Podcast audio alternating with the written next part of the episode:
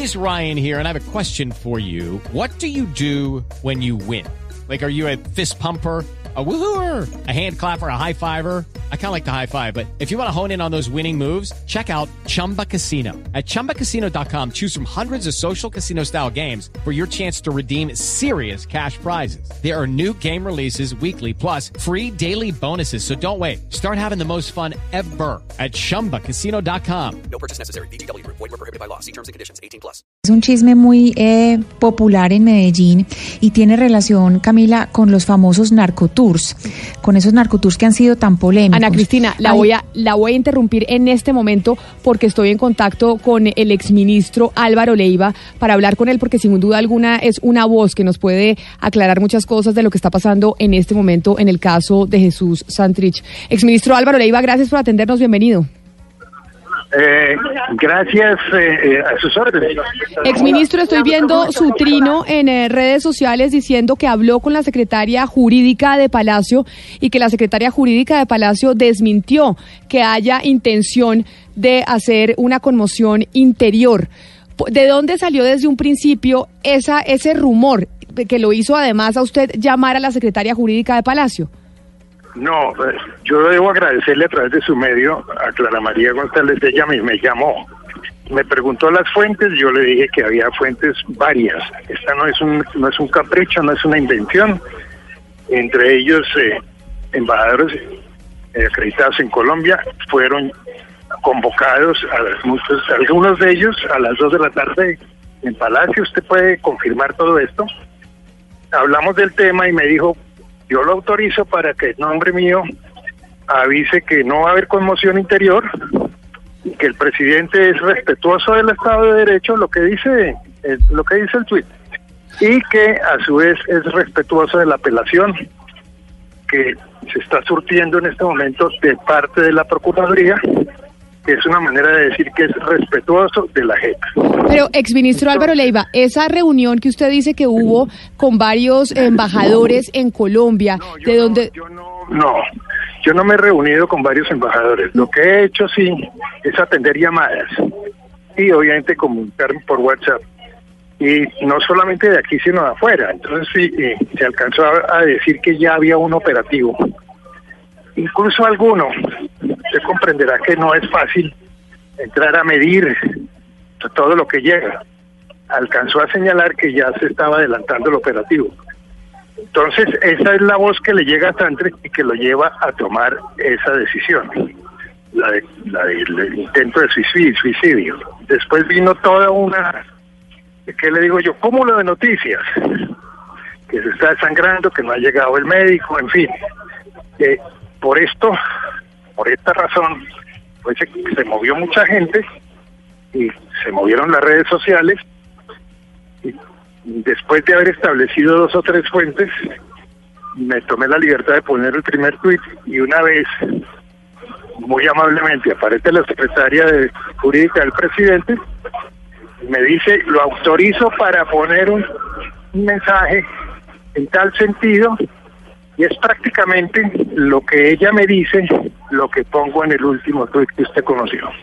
Claro, pero doctor Álvaro Leiva, es un tipo que ha estado pues curtido en los procesos de paz, que ha venido, ha estado acompañando incluso de manera importante el proceso de paz con la guerrilla de las FARC y todo el tema del posconflicto. Y me parece importante ahondar en lo que lo llevó a usted en un principio a pensar que el gobierno sí estaba pensando en una posibilidad de decretar la conmoción interior. Bueno, yo me muevo por los resultados, no por la especulación, porque porque termino desinformando y termina uno cayendo en un mar de, contradicciones. Evidentemente hubo unas señales muy claras. No estoy hablando yo de rumores. Obviamente, pues yo no soy periodista, pero me copio de usted. Las fuentes me las reservo. Muy respetuosas, muy calificadas y además muy representativa. Eh, y, eso se movió por los lados de la cota. Eh, se llegaron a establecer eh, algunas situaciones muy concretas, que fue lo que hizo que se reunieran las FARC, porque ahora están actuando como, no como partido, sino como suscriptores del acuerdo, como parte, porque no han dejado de serla. Pero cuando y usted... prenden lo que llaman la, la alarma amarilla. Permítame- Entonces usted comprende que frente a eso hay que actuar para ponerle un freno a esto para que no termine en un malentendido que lleve a la gente a, a una gran preocupación. Hasta ahí puedo llegar yo. No tengo Leiva. realmente mucho más que decir. Pero cuando usted hace la diferencia y dice que las FARC están actuando como firmantes del acuerdo y no como partido, ¿cuál es la diferencia entre los dos términos? Doctor Leiva. Doctor Álvaro Leiva. Vamos a mirar a ver si podemos eh, por reenganchar al, al exministro Álvaro Leiva, Ana Cristina, que entonces eh, es muy claro lo que está diciendo y es decir, hubo eh, versiones alrededor del tema, pero ya es tajante la versión eh, o el, digamos la aclaración que hacen desde la Casa de Nariño sobre que no habrá precisamente una conmoción interior. Así que ya dejamos de decir que eso es una posibilidad y además le Sí. digo, eh, dígame. No, que además, eh, eh, no sé, pero a lo largo de este programa he recibido no sé cuántas cadenas de WhatsApp con la misma información y a todas les respondo lo mismo. Ya de, de diversas fuentes, no solamente eh, el trino del senador Benedetti, no solamente el señor Leiva, al servicio informativo de Blue, nos han dicho que no hay esa posibilidad de conmoción interior. Por otra parte, el IMPEC ya aclaró muy bien cuáles son eh, las condiciones en que está Jesús Santrich. Dijeron que primero que fue una autolesión, que ya es Sí. Que fue autolesión. Segundo, que ya eh, se le brindó eh, atención médica. Y también el abogado nos informó que ayer sí le habían hecho el examen médico, que también se había dicho que no había, eh, no se había dejado hacer el examen. Ya nos confirmaron que sí, que sí le hicieron el examen médico ayer y que lo que sucedió hoy fue una eh, autolesión que está bien, que está bajo cuidado médico. Vamos eh, con el eh, doctor Leiva, que reanudamos eh, la comunicación. Doctor Leiva, yo le estaba preguntando, porque usted dice, las FARC en este momento están actuando como firmantes del acuerdo y están obviamente en eh, luz amarilla. ¿Qué diferencia, Llamarlo ¿qué diferencia hay entre, entre actuar como firmantes del acuerdo y como partido político? que eh, como signatarios son sujetos de derecho internacional, porque en representación del acuerdo y de las firmas de ambas partes, fue que el presidente Santos acudió a Naciones Unidas e hizo una declaración unilateral de Estado. Entonces, eh, esto tiene unas implicaciones del orden jurídico internacional a la luz de qué le digo yo de la costumbre internacional de decisiones tomadas por una cosa que se llama la Comisión de Derecho Internacional de Naciones Unidas y más, que son unos temas que desafortunadamente aquí no se manejan, pero que ellos ya han aprendido a conocer, entonces han pensado en reconstituirse en eh, firmantes del acuerdo, porque de alguna manera, pues eh, de ahí es que surge todo lo que se está haciendo, tanto como la eh, el hecho de que tengan que presentarse a la JEP, ir a la Comisión de la Verdad, y es alrededor de la figura de signatarios que aparece la misma JEP y lo que se llama eh, pues eh, el sistema de justicia, verdad, reparación y no repetición.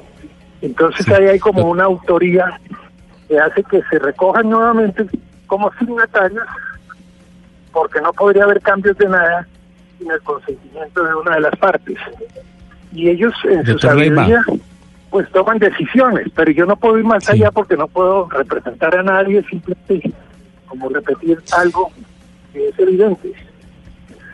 Sí, eh, eh, eso le quiero preguntar, doctor Leiva. ¿Usted, ¿Usted ve que existe una intención real del gobierno de no acatar la decisión de la JEP y extraditar a Jesús Santrich? No, a ver, yo no puedo ver nada. Yo, yo, yo ni anticipo nada.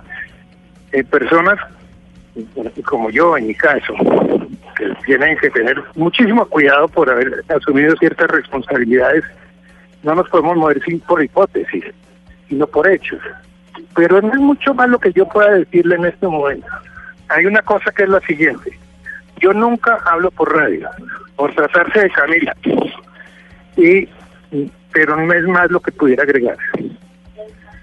Yo sé que es poco lo que puede agregar, doctor Leiva, pero usted sí nos puede dar luces sobre la situación en la que se encuentran hoy los firmantes del acuerdo de paz por el lado de las FARC. ¿Qué tanto temor hay sobre incumplimientos por parte del gobierno en torno al acuerdo y a lo firmado? Porque muchas cosas se han dicho después de la renuncia del fiscal Néstor Humberto Martínez, después de la decisión eh, de la JEP de ordenar la libertad de Jesús Santrich, en donde incluso los colombianos están supremamente confundidos. ¿Qué es lo que se siente dentro de las FARC torno al cumplimiento del acuerdo? Los colombianos tienen derecho y tienen la razón. Tienen por qué estar confundidos, como están ellos, porque los mecanismos que se pactaron no están actuando. La CICIB no se volvió a convocar. El Consejo Nacional de Recorporación no está funcionando correctamente, porque eh, la unidad investigativa que se creó como unidad autónoma de la Fiscalía para conocer de lo que está sucediendo, que son todos estos temas de las muertes que se previeron en La Habana. Se creó una comisión de la cual hizo parte el general Naranjo, María Ángela Olguín, Pablo Catatumbo y otros. Esa institución que hoy es amparada por una norma constitucional, la machetearon, la tienen allá en la Fiscalía como un florero. Entonces hay muchas cosas que preocupan y yo diría, después de haber navegado tanto tiempo en La Habana, no preocupan simplemente a las FARC. A la hora la verdad ellos son unos combatientes de 60 años, pero nos debe preocupar a todos los colombianos, porque esos incumplimientos no se pueden dar en un Estado de Derecho y asume una responsabilidad que va más allá de una administración, que tiene que ver con compromisos internacionales y con la paz nacional. Esa es como la explicación un poco teórica, pero el ejercicio, cuando lo aterriza uno, se da cuenta que evidentemente hay unas fallas en la ejecución de lo acordado en La Habana. Y eso lleva a una luz amarilla. Doctor Leiva, hay una última pregunta antes de dejarlo ir, pero también dicen que con la decisión de la JEP hay también una luz amarilla y un tema internacional en torno a la extradición, porque se estarían cambiando las reglas de juego de la extradición. No, se han cambiado, eso es pura paja. Perdóneme, yo nunca me explico así. Ese es un embuchado del ex fiscal general de la Nación y fue aclarado ante la Corte Penal Internacional. Porque uno no puede vivir de cuentos. A mí, perdóneme, yo a veces, por eso no hablo fácilmente por los medios, porque me duele lo que no es cierto. La norma constitucional, que fue, fue objeto de conocimiento de la Corte Constitucional, no pone en peligro la extradición. Eso es una mentira. Nunca hablo así, pero quiero ser enfático porque aquí no es un problema de la extradición, sino de la paz colombiana.